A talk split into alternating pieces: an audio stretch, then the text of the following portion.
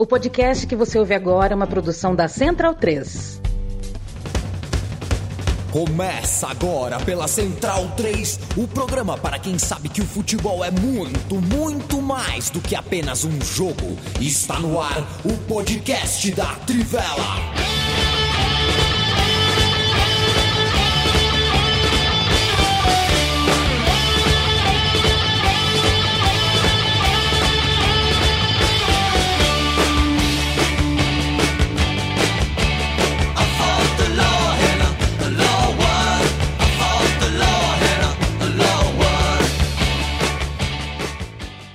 Hoje é dia 7 de março de 2022 e o podcast, videocast da Trivela está no ar. Eu me chamo Leandro e muito prazer.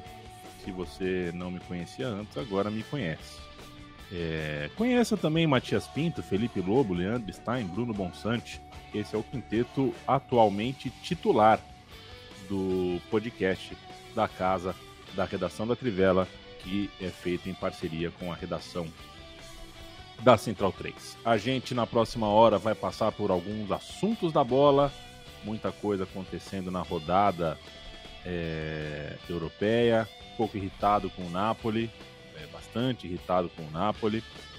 É, e que coisa, viu, Leandro Stein? Eu acabei de, de, tropeçar numa, numa reportagem escrita por você aqui. Estou fazendo uma pesquisa sobre repescagens de Copa do Mundo, né? É, o Stein morreu, né, cara?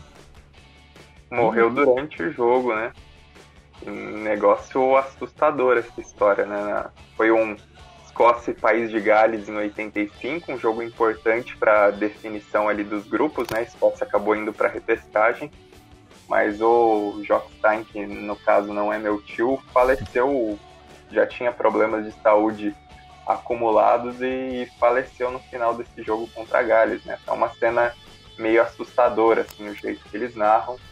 Ferguson era o assistente dele, ainda era o, o treinador do Aberdeen na época, e aí assumiu a Escócia na reta final das eliminatórias e, e depois na Copa do Mundo. E vale lembrar que o, que o Jock Stein era um dos maiores treinadores escoceses da história e acho que dos tantos grandes treinadores escoceses, aquele que promoveu melhor o próprio futebol escocês, né? Que foi um treinador de um N campeonato consecutivo do Celtic, foi o primeiro treinador a levar um clube britânico ao título da Champions, com o Celtic campeão em 67, que era um time muito local, treinador muito representativo para a história do, do clube alviverde e que teve essa passagem pela seleção que, enfim, terminou de maneira tão triste e trágica, né?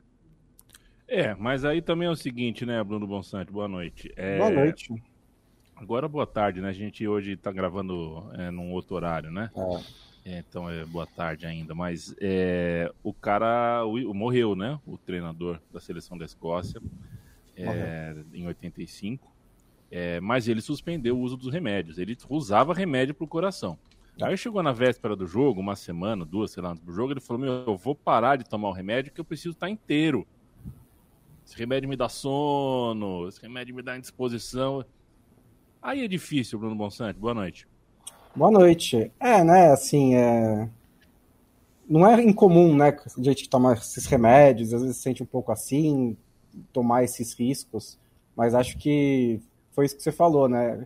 Ele, ele, ele calculou que o risco não era tão grande assim, né? Aquela coisa de, ah, não vai ser dessa vez, né? Se eu tomar só se eu deixar de tomar só dessa vez, vai dar tudo certo. E acabou que não é. deu. E é uma história fantástica mesmo, né? Inclusive do, é, do ponto de vista do Ferguson, né? Que estava lá no jogo, que se assusta com o cara, com o, o Jockstein é, desmaiando. Os jogadores, aquela era uma geração muito forte, né? Da, da, da Escócia nos anos 80. Tinha é, o, o Saunas, tinha outros grandes jogadores da Escócia.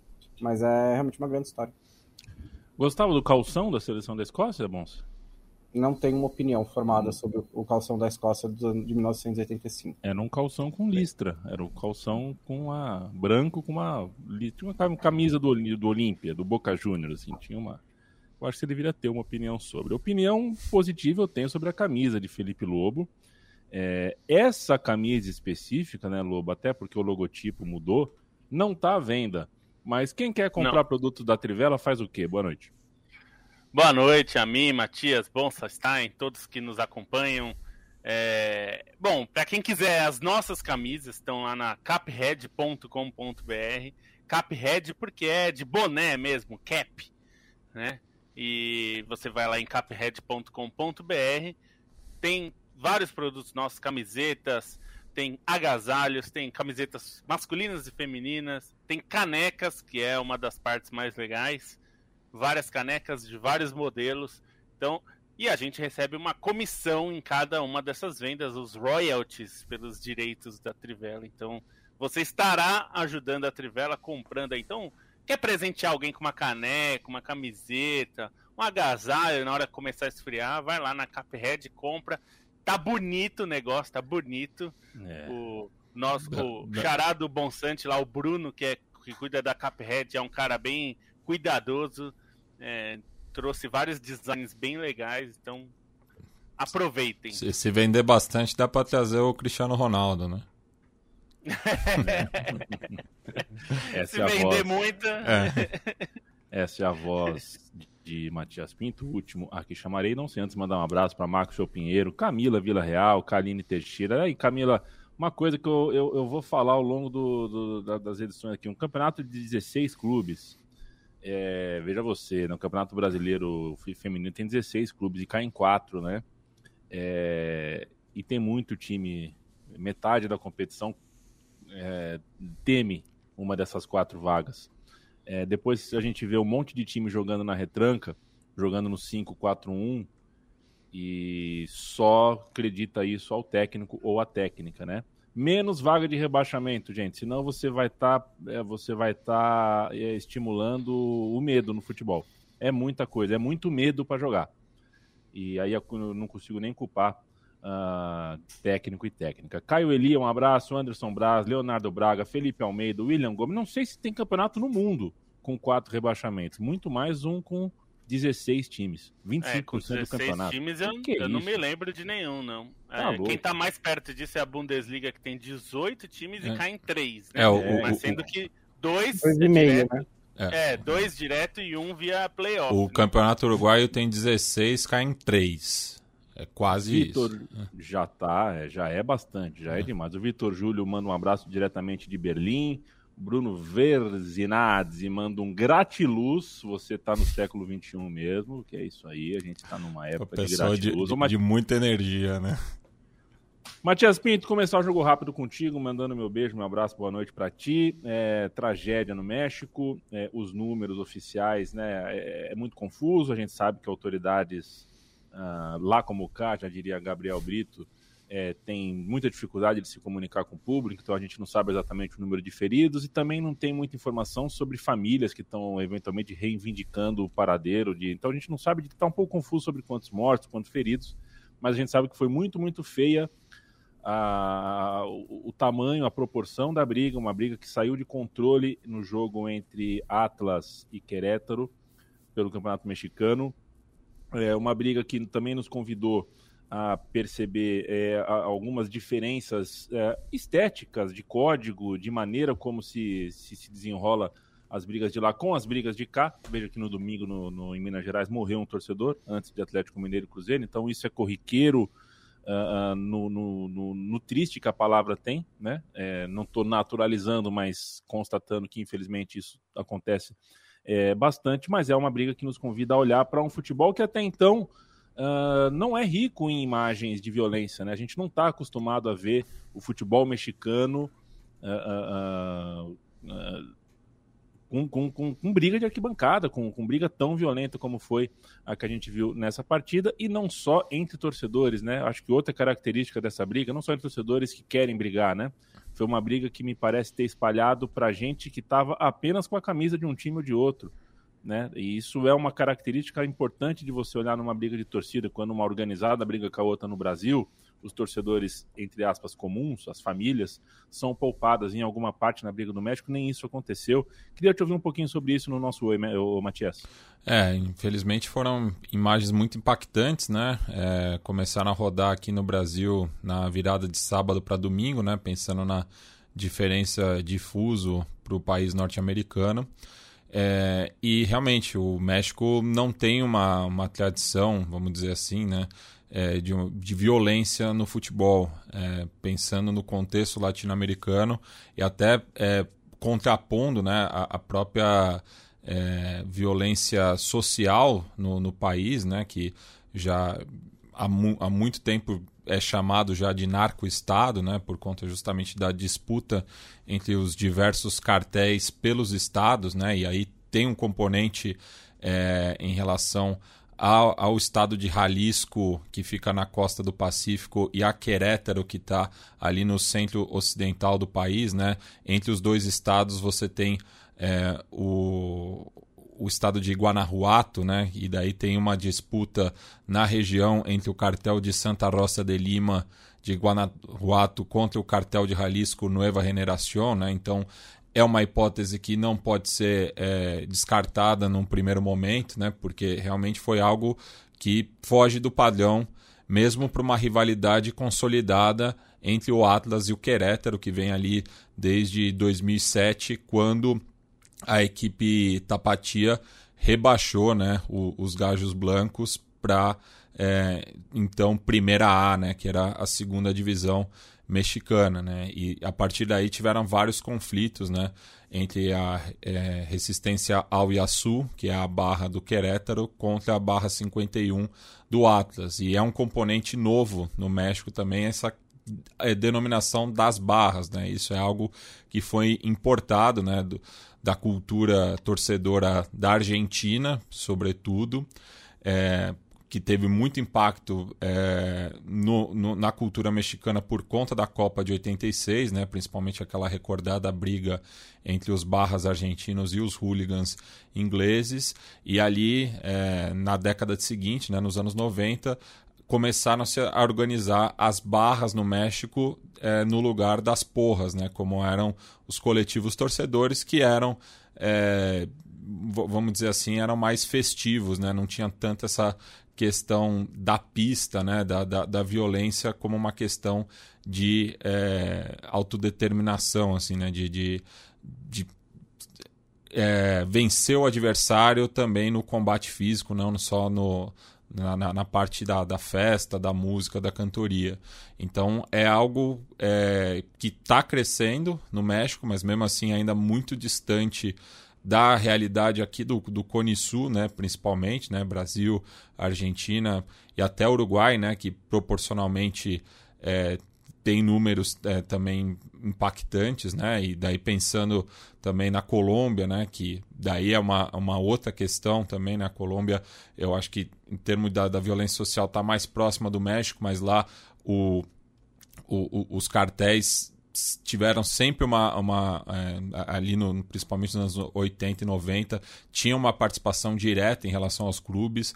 É algo que não pode é, ser dito ainda né, em relação ao futebol mexicano.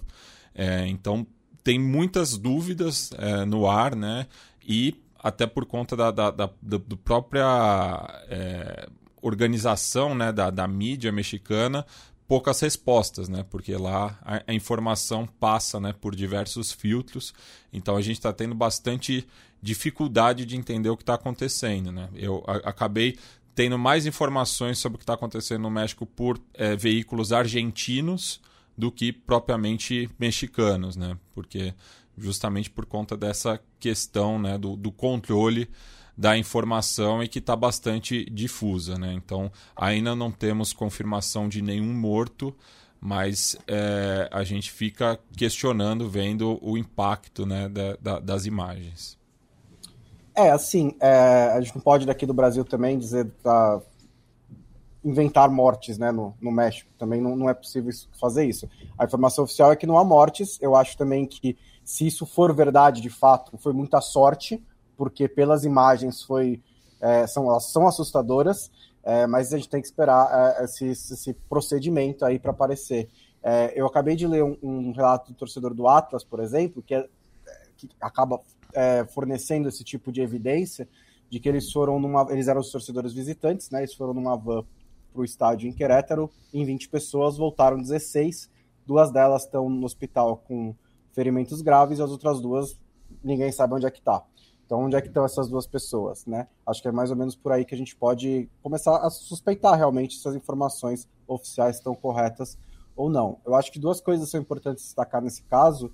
Uma é que, segundo os relatos também, é, a falta de segurança foi algo muito notado, que não havia policiais no estádio, não havia é, havia seguranças privados, mas não policiais. Aí quando a briga começou, não eles não têm, né, os seguranças privados é, recursos para é, conter uma multidão que resolve pegar a cadeira e tacar um no outro. É, um outro ponto, que é algo que a gente sempre cobra, né, que o Yamin principalmente cobra bastante, é que a rodada do Campeonato Mexicano parou depois do que aconteceu. O resto da rodada foi suspensa, da nona rodada da Liga MX, é, por causa dos casos de violência. É, todas as autoridades pediram né, investigação, punição, bababá. Isso aí eu acho é meio é, igual em todo lugar mesmo. Perfeito. É, certamente na quinta-feira a gente tem novidades para contar sobre esse caso. Quero ouvir de você, Leandro Stein, sobre uma história sem sair da América do Norte. É uma história bonita. Vamos dar um pulinho nos Estados Unidos é, e me conte sobre a história. A, a, minha pronúncia certamente será corrigida por você, né? Uh, assina Leandro Stein no site da Trivela. Em 2010, Cligestan deu sua camisa a um menino com câncer no hospital. Doze anos depois, pôde reencontrá-lo em campo pela Major League Soccer. É uma história, assim, depois do que aconteceu no México, né? Ter, ter esse episódio na MLS, acho que é um alento para a gente ter alguma esperança no futebol. É, o, o Sacha Cliston é, é um cara, na época ali em 2010, era um cara pop nos Estados Unidos, né? Era um jogador da seleção, tanto quanto promissor ali, era um cara que até costumava, para quem jogava FIFA, figurar nas capas do FIFA ali na, nas edições das Américas, era um cara representativo. E em 2010 ele visitou um hospital em Los Angeles, né? Na época ele jogava no Chivas USA, no extinto Chivas USA. E aí ele conheceu esse garotinho de oito anos, o Chris Haggard, que descobriu que ele tinha um câncer no fígado quando ele tomou uma bolada no estômago e aí posteriormente realizando os exames eles descobriram um tumor maligno e aí fazendo visitas periódicas como outros jogadores dos times da Califórnia faziam esse hospital infantil em Los Angeles o o Cliston conheceu o garoto deu uma camisa posou para foto estava até na companhia da esposa. E aí enfim o tempo passou o Haggard se curou do câncer, fez seis sessões de quimioterapia, fez um transplante é, de câncer de fígado e, e, eu falo por experiência próxima de quem é filho de uma transplantada que o processo de recuperação do, do transplante de fígado é muito delicado, principalmente pelo fato do fígado ter muitos vasos sanguíneos, enfim, é, é um processo delicado. O Regat se recuperou desse câncer e aí iniciou a carreira dele no futebol uns anos depois, né? Na época que ele se curou, ele já, já tinha nove anos, iniciou depois, passou pela, pelas categorias formativas do Seattle Sounders, passou por times universitários, e aí quando chegou é, no sábado, o Kistan, aos 36 anos, estava num hotel em Charlotte, encontrou com a mãe, por acaso, né? A mãe do, do Regat acabou chamando ele e comentou: Meu filho virou profissional, você visitou ele, a gente tem sua camisa enquadrada em casa. Ele, ah, o que, que aconteceu? Ele joga nas categorias de base? Não, ele é do time principal do Charlotte, que é uma nova franquia que está estreando. E aí, depois de, de receber essa informação, o Cliston acabou postando nas redes sociais falando que depois de dar a camisa, queria receber a camisa é, desse jogador tão especial aos 20 anos, e aí os dois acabaram saindo do banco.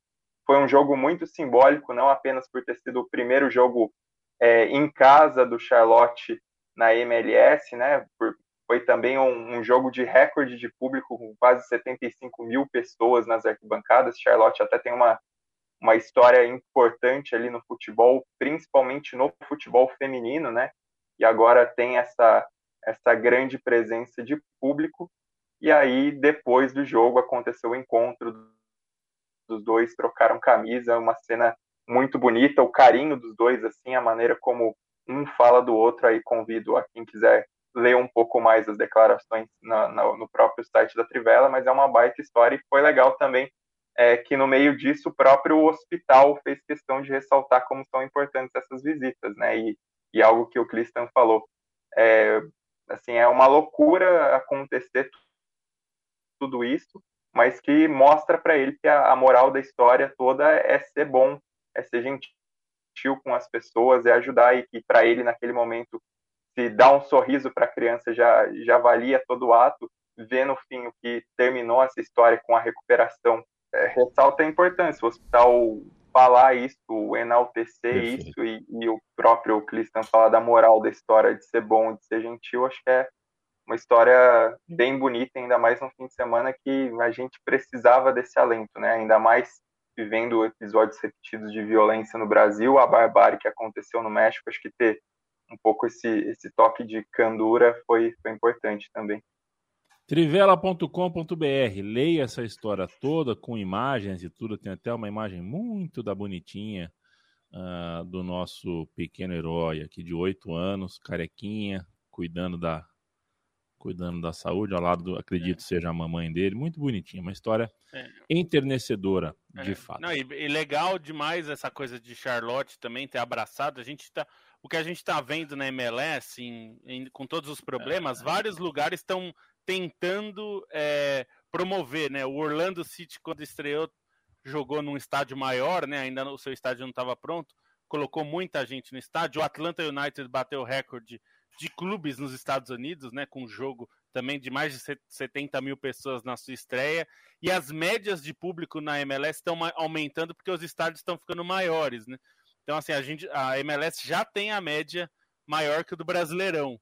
Então, assim, a gente é, tem várias questões aí, eu não quero entrar nessa, nesse, nesse, nessa discussão.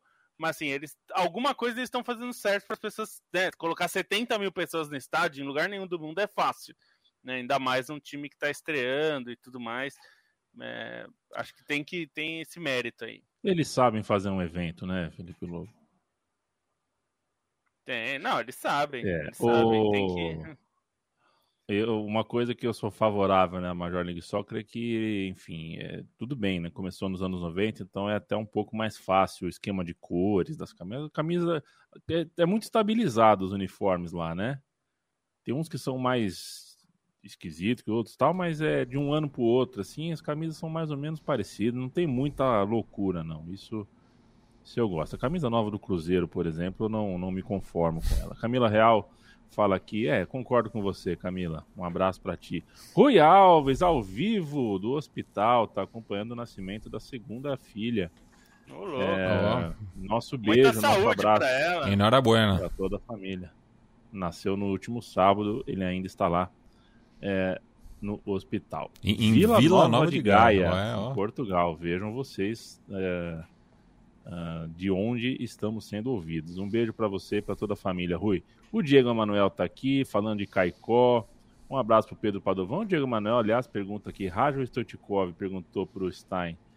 É, por quem, Stein? Acho que o Stoichkov foi mais constante, né? Acho que o, o Raj era hum. mais cerebral, mas o Stoichkov teve uma carreira mais constante e um, um ápice em clubes maior, né? Só perguntar no Barcelona quem eles preferem, ah, acho que não vai ter muita dúvida. O, Ra o Raj é o Ganso, o Stoichkov é o Neymar, é mais ou menos assim. É, o, o Raj acho que tem uma, uma coisa legal que é a história dele no Galatasaray, né? Porque acho que em comparação, acho que desses últimos tempos a gente pode dizer que o Raj é pro Galatasaray mais ou menos que o Alex é pro Fenerbahçe. Isso também tem um peso grande, né? Perfeito. O Diego Manuel também pergunta o que, que a gente acha da atitude do Neymar ao término do jogo. Eu... Foi engraçadíssima. Eu comecei a gargalhar é. em casa. Porque o que aconteceu é que o, o, teve uma, uma revisão de pênalti, né? Por causa de uma falta ali na ponta direita. O jogo já estava acabando, é, o Nice estava ganhando por 1 a 0 E aí não saiu o pênalti, foi cobrado, o Guri pegou a bola e deu uma carretilha. E aí o Neymar ficou bravo. A Argentina meio vazia, né? Nem ia, nem ia pegar em ninguém. Tipo, tava faltando, faltava 10 segundos para acabar o jogo, e só deu uma carretilha. E aí o Neymar foi lá tirar satisfação, até deu um empurrãozinho, ficou bravo. Aí eu falei, nossa. Quem Isn't que... ironic, como quem, diria Alanis Morissette? Quem te viu, quem te vê, já diria Chico Buarque é. também. Eu só achei isso, é muito engraçado, só isso. Ô Felipe Lobo, vamos nessa. Vamos falar um pouquinho de futebol europeu, fazer um giro pelas ligas, começando pelo campeonato inglês. É, o clássico de Manchester. Já contei essa história aqui do narrador da Central 3? eu, conhe eu conheço, mas. Já, né? Não sei tá. se é ao vivo, eu, é? eu já ouvi. Não sei se a gente já é, falou no ao vivo. A história é boa. Eu não vou contar inteira, mas contar que a gente fez um teste para um narrador piloto, né? Gravar um piloto para ser narrador das coisas nossas tal. E ele chegou para narrar o Manchester City contra Manchester United e deu tela azul no moço. Ele falou, mas peraí, os dois são Manchester? Aí não deu para contratar o glorioso. É. é, mas eu, eu, conto essa história, eu quis contar essa história para felicitar o time totalmente feminino que narrou na ESPN, né? Porque esse camarada que foi na Central 3 foi muito respeitoso, foi embora pedindo desculpa, tá tudo certo, a gente conversou, tudo beleza. Mas imagina se fosse uma mulher, né? Mas se fosse uma mulher chegando para fazer um piloto e não saber que tem dois Manchester. E fica, mas quem é o azul, quem é o vermelho, né? Então a, a ESPN fez a transmissão. Não foi só narradora, comentarista 1 e comentarista 2, não. Foi apresentador e toda a equipe da retaguarda, suíte e tudo mais. Uh, quem cuidou foi Uh, foram mulheres, então um abraço a todo mundo que participou do time. E, e no Felipe principal Lobo. jogo do final de semana para o canal, né?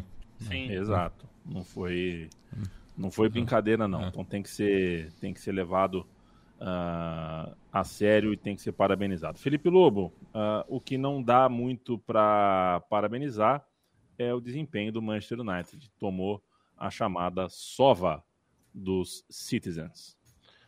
É, foi uma, um atropelamento mesmo. Assim. Até no, no primeiro tempo, no, até empatar o jogo, né? O, o De Bruyne coloca o Manchester City na frente. E até o gol de empate do United parecia que tinha algum jogo.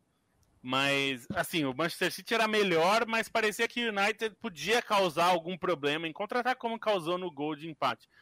Mas a partir do segundo gol, acabou o jogo. E o segundo tempo do Manchester City foi um massacre, assim. Seria aquele meme do, do cara chutando alguém no chão, assim, tipo, não para, já já já era, sabe? Já acabou a luta, o, o, o lutador no chão, assim. O Manchester United parecia isso, parecia que ele estava torcendo pro gongo soar, porque ele já estava derrotado em campo.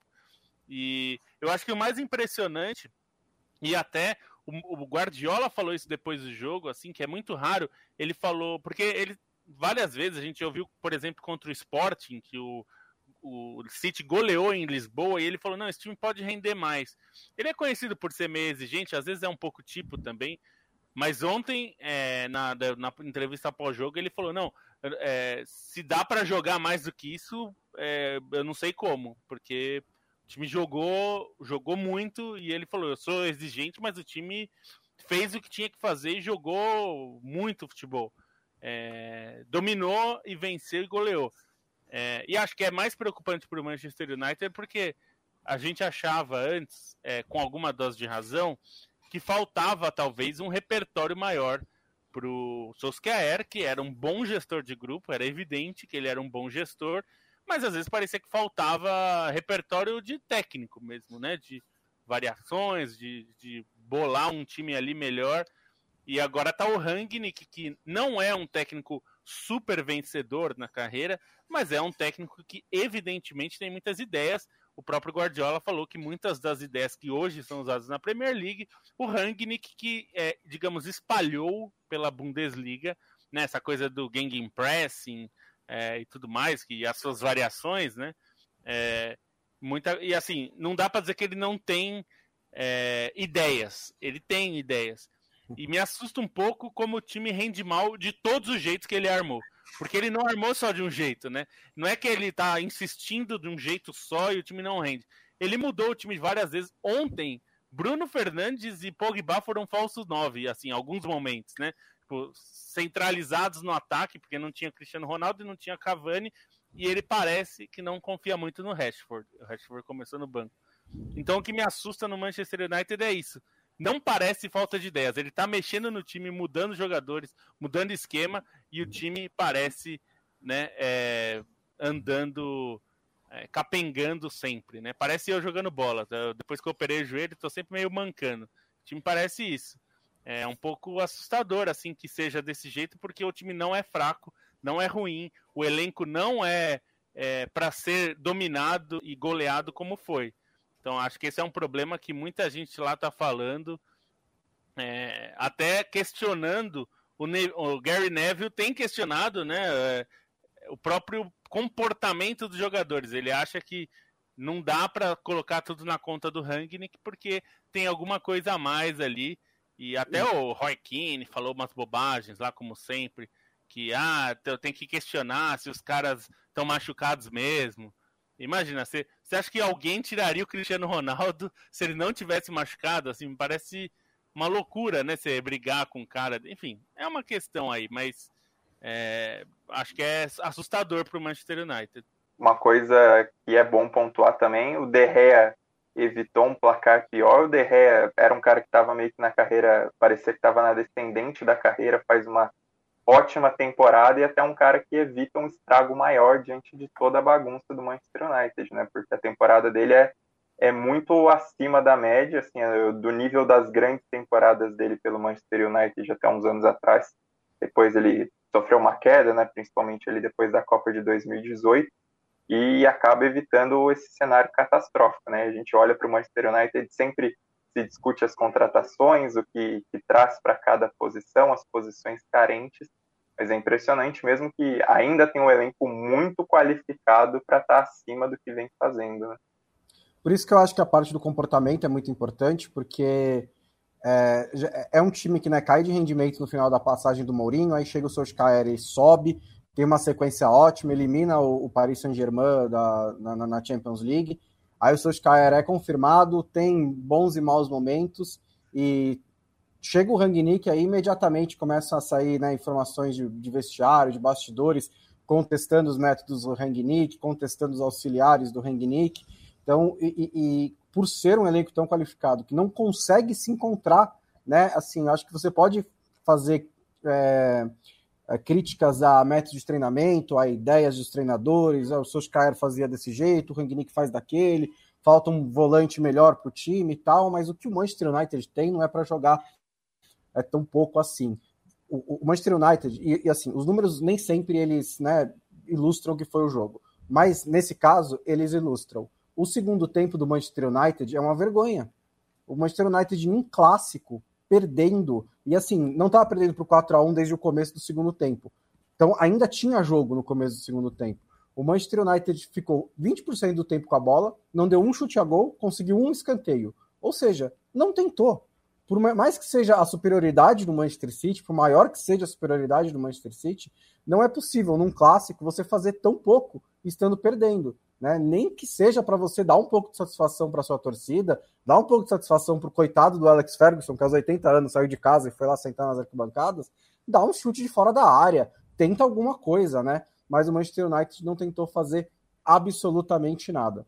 Para o Manchester City foi um resultado enorme, com uma atuação enorme. Né? O Rangnick é o pai do pressing, que hoje em dia a gente vê, é, o próprio Guardiola, como disse o Lobo, falou isso, no Southampton do Hasenhut, no Chelsea do Tuchel um pouco menos, no Liverpool do Jürgen Klopp, né, no, no, agora terá com o Jesse March no Leeds também, que é americano, mas vem da escola alemã de treinadores, é, e acho que o Guardiola quis homenagear o Rangnick, porque o primeiro, a pressão do Manchester City no primeiro tempo foi é, exemplar, foi uma coisa absurda. O Manchester City com os jogadores quase na área do Manchester United, mordendo, não deixando o Manchester United sair com a bola. Teve uma saída só que acabou dando o gol do Sancho, mas foi uma atuação fantástica do City e é importante o resultado porque agora a Premier League se afunila para o confronto direto entre Manchester City e Liverpool no Etihad Stadium no começo de abril, né? 10 de abril.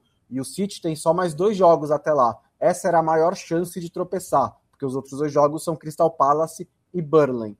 E o, e o Liverpool tem uma tabela mais difícil. Pega o Brighton e pega o Arsenal fora de casa antes de receber o Watford no último jogo, antes desse confronto direto. Então, se der a lógica, no mínimo o Manchester City chega nesse confronto direto com três pontos de vantagem, podendo ali, talvez, né, é, negociar alguma coisa que não seja necessariamente uma vitória. E o Liverpool ainda teria que ganhar pelo menos dois jogos contra o Brighton e contra o Arsenal, muito difíceis para realmente chegar nesse confronto direto com três pontos, com só três pontos de distância. Então, ganhar do Manchester United era muito importante e a maneira como o Manchester City ganhou ainda é mais importante ainda.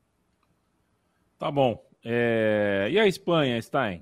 O que, que você me diz? Tem, tem goleada do Real Madrid, é... tem um campeonato com, com cara, né? Tá com cara de Real Madrid, né? É, o Real Madrid vinha sofrendo recentemente, né? Principalmente a questão de não ter o, o seu ataque totalmente composto, principalmente pela lesão do Benzema, mas voltou a engrenar nas últimas rodadas, voltou a emendar resultados. Sevilha empata muito, né? Ainda que tenha uma sequência invicta, empata muito e, e com isso a diferença abriu para oito pontos na rodada, né? Real Madrid tinha um jogo difícil que era contra a Real Sociedad. Real Sociedad inclusive conseguiu abrir o placar, mas aí o Real Madrid teve um final de primeiro tempo arrasador para retomar as rédeas e aí conseguir essa vitória para ter essa estabilidade. Né? Acho que nesse momento a briga mais interessante no campeonato espanhol é pela, pelas vagas na Champions, mas começa a ter a cara um pouco porque o Barcelona vem num momento crescente, né? ainda que não tenha feito sua melhor partida nesse final de semana contra o Elche, mas vem numa sequência ótima com chave, vem ganhando confiança e vem ganhando uma cara que acho que é muito importante para o Barcelona, porque é algo que não tinha. E o Atlético de Madrid também finalmente consegue corresponder, algo que o Simeone até ressaltou em entrevista recente, consegue pegar o embalo e esse jogo, acho que dessa última sequência aí, além óbvio do jogo contra o Manchester United, que acabou não vindo vitória, mas ganhar do Betis nesse jogo fora de casa acabou sendo um resultado muito importante nessa briga, até porque colocou o Atlético de Madrid dentro do G4 e tirou justamente o Betis, né? O Betis é acho que uma grata surpresa da temporada, não deixa de ser por conta dessas duas derrotas recentes, né? Falhou em, em dois jogos muito decisivos na rodada passada, tinha perdido o clássico para o Sevilha e agora acabou tropeçando contra o Atlético de Madrid, mas é um time que vem de boa campanha na Liga Europa, é um time que está na decisão da, da Copa do Rei, né, perseguindo um título que não conquista desde 2005, e, e é difícil, né, por mais que o, Manuel Pellegrini tenha venha rodando bem o time, venha poupando peças ofensivas importantes é, nesses jogos de meio de semana de, de Copa, o time não, não conseguiu ter um, um, rendimento bom em jogos muito pesados. E aí, nesse momento, o Barcelona e o Atlético de Madrid dão um passo à frente estão no momento realmente mais favorável para se firmar dentro do G4, embora a distância de dois pontos não permita tanta tranquilidade, né?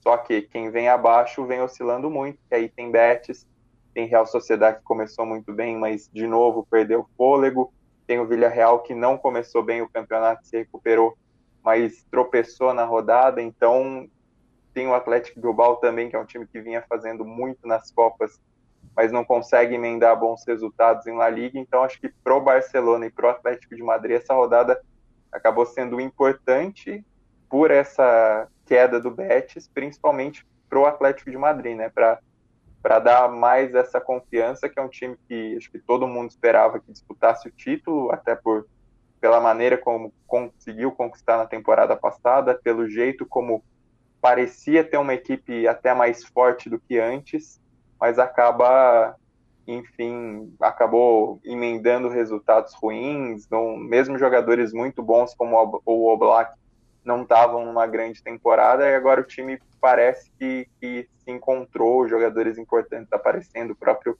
João Félix agora parece que o Atlético de Madrid da Liga já não, não é tempo para buscar o Real Madrid pelo título, né, pela diferença de pontos aí, 15 pontos não, não dá para imaginar que vai tirar, mas pelo menos para buscar uma boa campanha na Champions e se garantir dentro desse G4, que é importante não só pela disputa da Champions na próxima temporada, mas também do ponto de vista financeiro. Né? Eu acho que foi importante, eu acho importante o jogo do Barcelona porque apresentou um cenário diferente, né? Nessa curva ascendente que o time está tendo, vinha de três vitórias, fazendo quatro gols, né? Apresentações muito boas.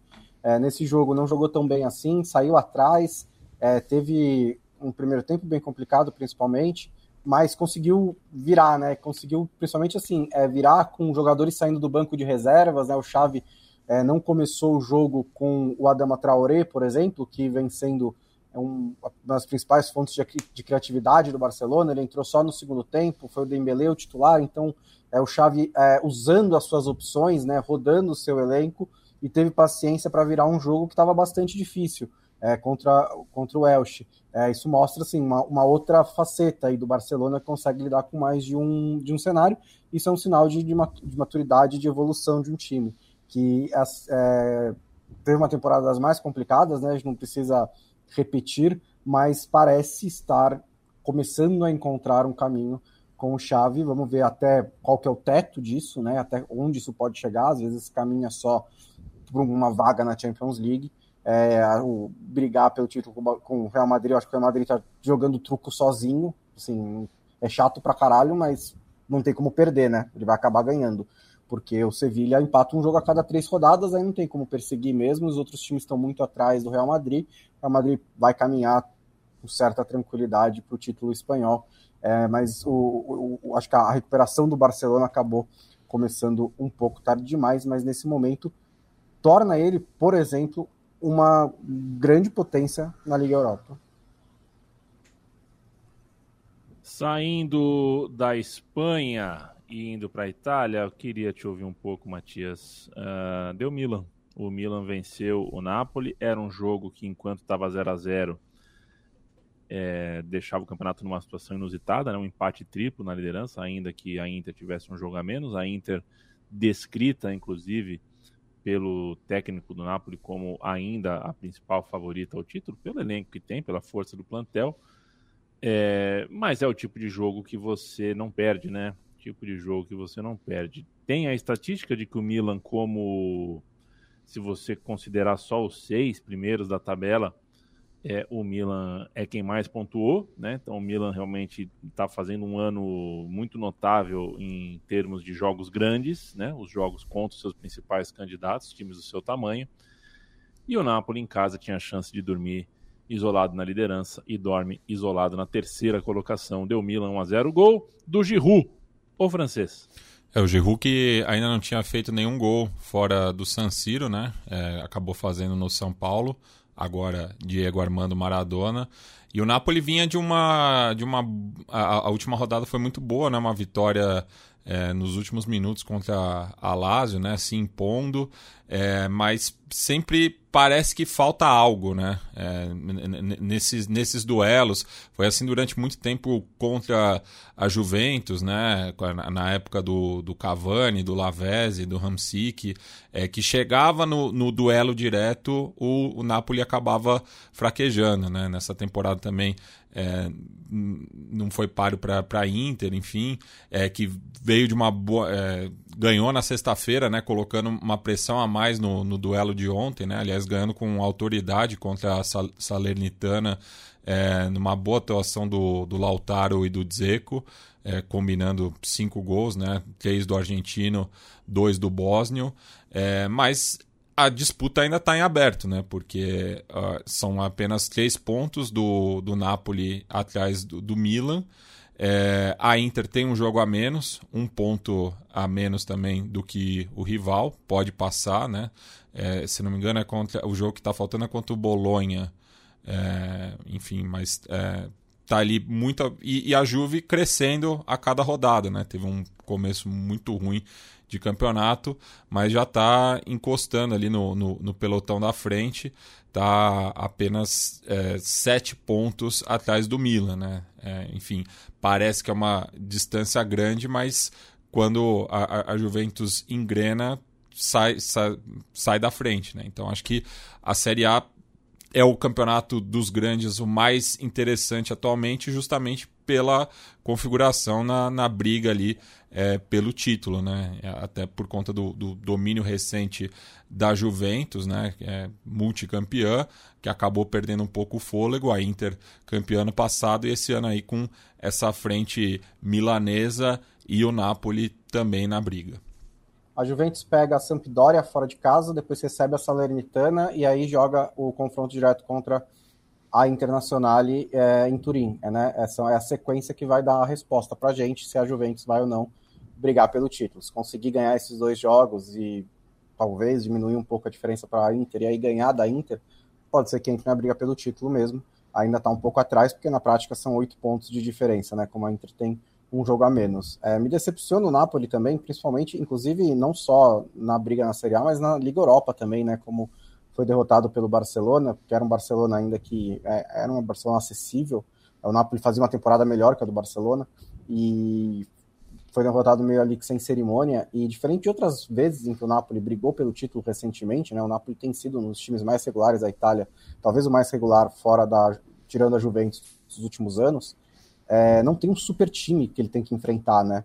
Porque a, a, história do Napoli brigando pelo título nesses tempos recentes era jogar muito acima das suas capacidades para conseguir acompanhar o ritmo da Juventus, que não joga, que jogava mais, né, guarda, sem precisar forçar tanto, com mais gasolina no tanque e tudo mais. Nesse, nesse campeonato, eu acho que a Inter é um time um pouco melhor que o do Napoli, mas não é muito melhor que o do Napoli.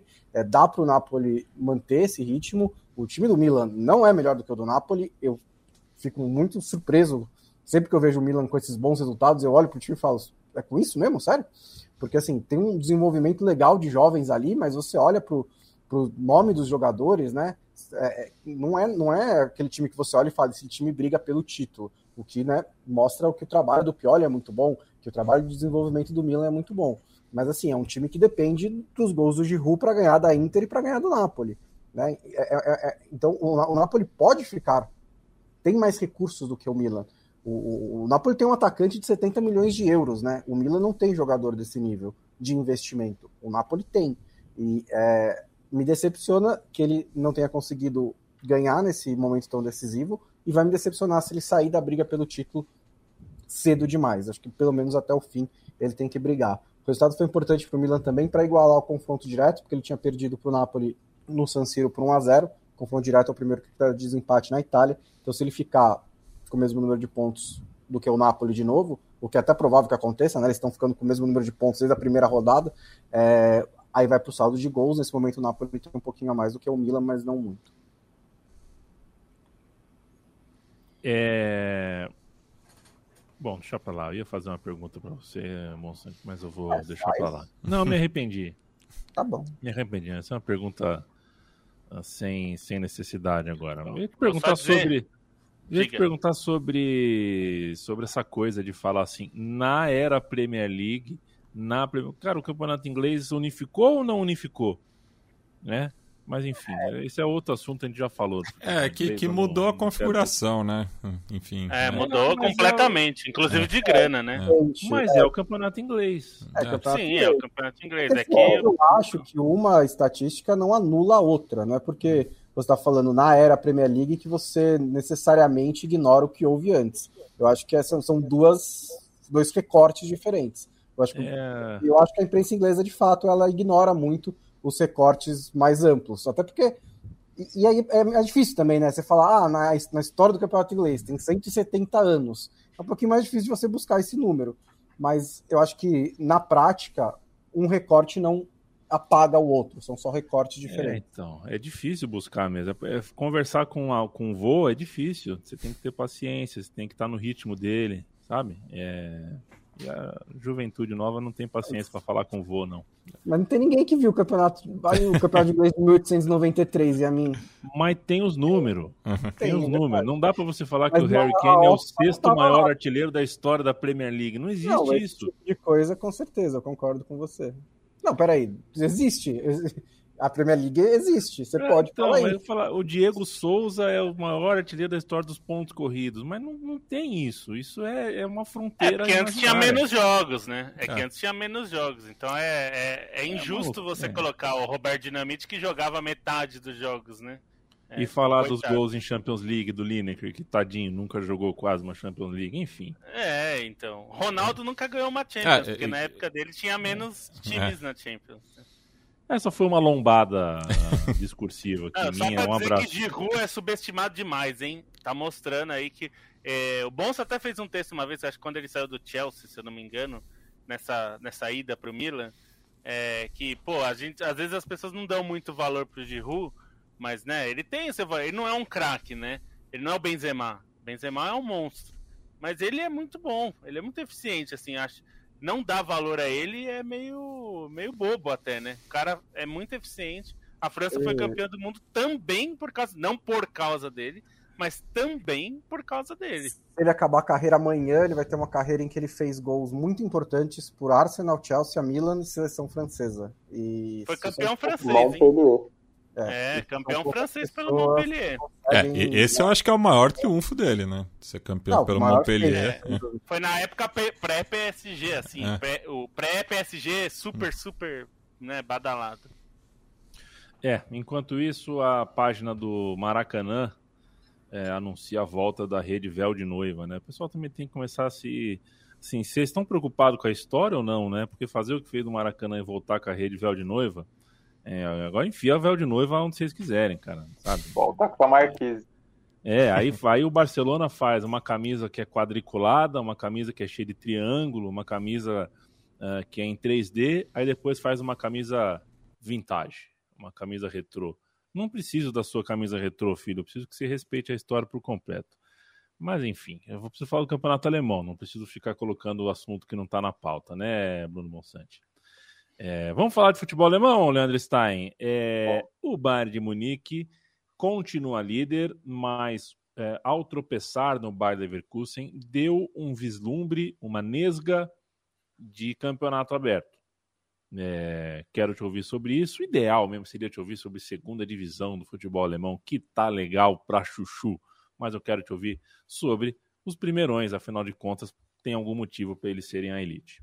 É, só fazer uma pontuação, você falou do, do Lineker jogar Champions, ele não chegou a, a nem disputar, né? Porque ele estava no Everton ali no período de auge, que foi prejudicado por Hillsborough, por, pelas restrições, depois foi para o Barcelona no momento... É por Heisel. É, por Heisel, desculpe. Aí teve as restrições aos clubes ingleses, aí depois foi para o Barcelona, pegou um domínio ali do, do Real Madrid, então ele só jogou a, a Recopa e a, a Copa da UEFA, né? Então tem essa, essa lacuna ainda na carreira do, do Gerd Lineker, que tem sua importância em Copa do Mundo. Sobre o campeonato alemão, acho que o Bayern de Munique, esse tropeço, não, não é necessariamente uma, uma grande novidade, considerando a maneira como o Bayern tem oscilado nessas últimas semanas, né? Acho que é um, um momento de, de discussão sobre o Bayern de Munique em si, sobre o, o momento de rendimento é, da equipe. Enquanto isso, teve o, o, Borussia Dortmund, que em teoria é o principal perseguidor, teve o jogo atrasado, né? Pegaria o Mainz no final de semana, o jogo acabou sendo adiado por conta dos casos de Covid no elenco do Mainz. É, mas é difícil também fazer uma de aposta nesse Borussia Dortmund, né? Considerando a maneira como o time não, não apresenta padrão nenhum, como o time cai, cai de rendimento entre os jogos, como o time é, acaba repetindo as grandes debilidades é, de outras temporadas, né? Acho que a, a, aposta no Marco Rose era muito válida, muita gente confiava que ele acabaria, enfim, dando uma, uma nova possibilidade ao time e no fim das contas a gente vê é, muita coisa repetida aí, né? Muita coisa, muitos problemas repetidos nesse Borussia Dortmund. Tem uma disputa interessante por essa vaga na Champions, o, o Bayer Leverkusen está dentro, é, junto com o Borussia Dortmund, né? Bayern, Borussia Dortmund, Leverkusen. Aí tem o Hoffenheim, que é um time que está no embalo, mas o campeonato alemão costuma ter essas oscilações, né? Costuma ter essas alternâncias de momento.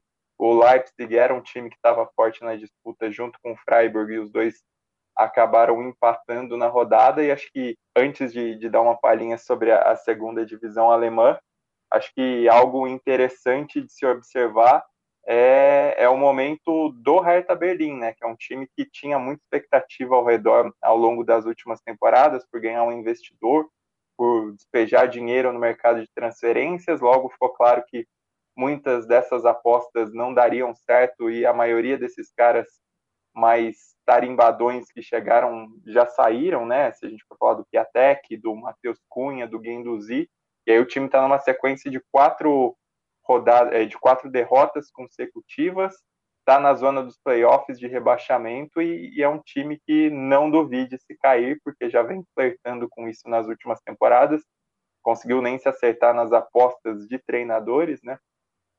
E está nesse momento muito ruim, é, sem, sem dar para fazer uma grande, uma grande aposta aí no que vai acontecer sobre esse futuro, tanto que o, o investidor já, já disse que é, não vai largar o barco, mas também falou que se arrepende um pouco de, de enfim, ter, ter assumido o, o clube, de, dos investimentos que ele fez, porque claramente foi um projeto mais midiático do que necessariamente de resultados, né? E aí, para falar um pouquinho de segunda divisão, o Werder Bremen está num bom momento na liderança da segundona, vem, vem numa escalada muito boa. O Darmstadt, que é um time que passou recentemente pela, pela primeira divisão, está na segunda colocação. São Paulo acabou sofrendo uma oscilação um pouco maior aí nas, nas últimas semanas e perdeu, tinha uma liderança consolidada, agora está na zona dos playoffs.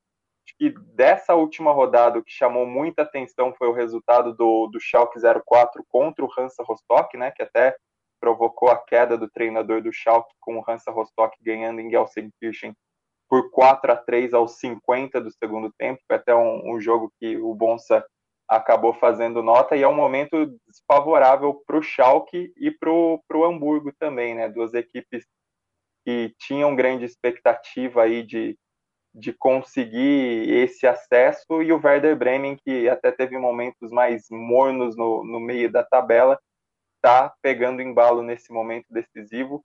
Hamburgo mais uma vez batendo na trave e o Schalke aí nessa nessa queda nesse momento de incerteza até por dispensar o patrocínio da Gazprom. Tem o Nuremberg à frente dos dois, né, que é outro time tradicional que inclusive venceu o Hamburgo na rodada e está tentando se aproximar, mas nesse momento o São Paulo já abriu cinco pontos de diferença. E acho que a, a, grande competição do futebol alemão nessa temporada acaba sendo a Copa da Alemanha pelas imprevisibilidades. Tem o Hamburgo, que no sorteio vai acabar pegando o Freiburg, então um dos dois vai ser finalista, dos quatro semifinalistas, o único que já foi campeão é o Hamburgo, só que o último dos, o último dos três títulos foi em 87. E aí no outro jogo, um duelo de dois times da primeira divisão, da parte de cima da tabela, que é o Leipzig e o Union Berlim, dois times aí com grandes embates ideológicos também desde a segunda divisão, né? Os jogos do, do Leipzig em Berlim, na, na antiga Berlim Oriental, repetidamente tem protestos das torcidas é, da torcida do Union Berlim, com faixas, até com silêncio nos primeiros minutos, que agora vai se repetir na Copa da Alemanha. Perfeito, Leandro Stein. Quero mandar um abraço para o Diego Emanuel, que pergunta aqui quantos jogos o Stein vê por fim de semana. Não dá para calcular, né, Stein? Mas é... Ah, mais do que assistir, né? Chega uma hora que a gente tá. A gente tem atalhos, né? É, a gente acaba estudando também os jogos porque Isso. não dá para ver. E às vezes tem final de semana que, que, é tão caótico que a gente acabando, acaba mais estudando que assistindo. Agora, fim de semana de plantão, que é o mais pauleira, a gente. 15 a 20, assim. É, por aí. Pelo menos de 15 a 20. Com, com enfim, né? Tem, às vezes tem que ver dois ao mesmo tempo. É, e, e, assim, também não, não, não é o, o melhor do, do, assistir, acho que eu desfruto muito mais quando eu tô de folga, e imagino que o Lobo e o Bonsta também, porque além de ver dois jogos simultâneos e tal, a gente tem que escrever, e escrever toma o nosso foco, nossa atenção, então não é que a gente tá, tá assistindo, a gente acaba relatando muito mais o, o, os fatos do jogo do que fazendo uma análise tão profunda, que acho que é algo que a gente consegue fazer muito mais tranquilo em dia de Champions, em dia de Libertadores, enfim, no meio de semana que tem menos jogos e, e mais gente trabalhando também. Se você me vê tweetando, é porque eu não tô vendo o jogo, tá? É...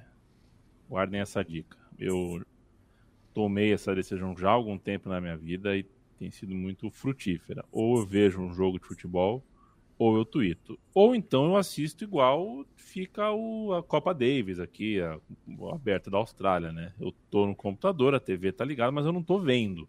Tá fazendo barulho. Alexandre Bandeira, um abraço. Juan Pablo, um abraço. Raiz Tricolor, valeu. Ross está aqui também, grande abraço. João Vila, Adriano Gonçalves. Para vocês todos eu mando um beijo, um abraço e um tchau até quinta-feira. Quem quer apoiar uh, o jornalismo independente da Trivela e a comunicação da Central 3, o faz em apoia.se barra Trivela ou apoia.se barra Central 3. Beijo, Matias. Beijo. Beijo, Lobo. Um beijo e até quinta-feira a gente estará aqui de novo. Se Deus quiser, né? E ele? Ele há de querer. Leandro Stein, um beijo. Um beijo. É, Bruno Bonsante, hein? Participação monstra. Participação monstra do Nino. Oi, oi. Viu que ele se colocou de castigo? Sozinho, ó. Ele tá olhando pra parede o programa inteiro, não sei porquê. Participação monstruosa é. de glorioso Nino. Beijo para você. Um beijo, até quinta-feira. Toda segunda, toda quinta, uma edição nova em trivela.com.br. Você acompanha a produção diária em texto desse timaço. Em breve vem o meu time de botão sobre eliminatórias da Copa e não tem jeito. Não tem jeito. Você procura coisa em língua portuguesa no Google, é, você chega em coisas da Trivela. Estava procurando sobre o Olaria do Afonsinho, Bumba, caiu na Trivela. Você vai procurar sobre a, a República Tcheca de 81, Bumba, cai na Trivela. São muito, muito bons. E bons, inclusive, de servicinho, né? O servicinho do. Não sei se é o meu Google que é bem treinado, mas o serviço. Como é que chama isso? Se. se é, SEO. SEO. Vocês são muito bons disso também, porque chega sempre bonito e redondo para mim quando preciso pesquisar sobre futebol. Valeu, gente. Até quinta-feira.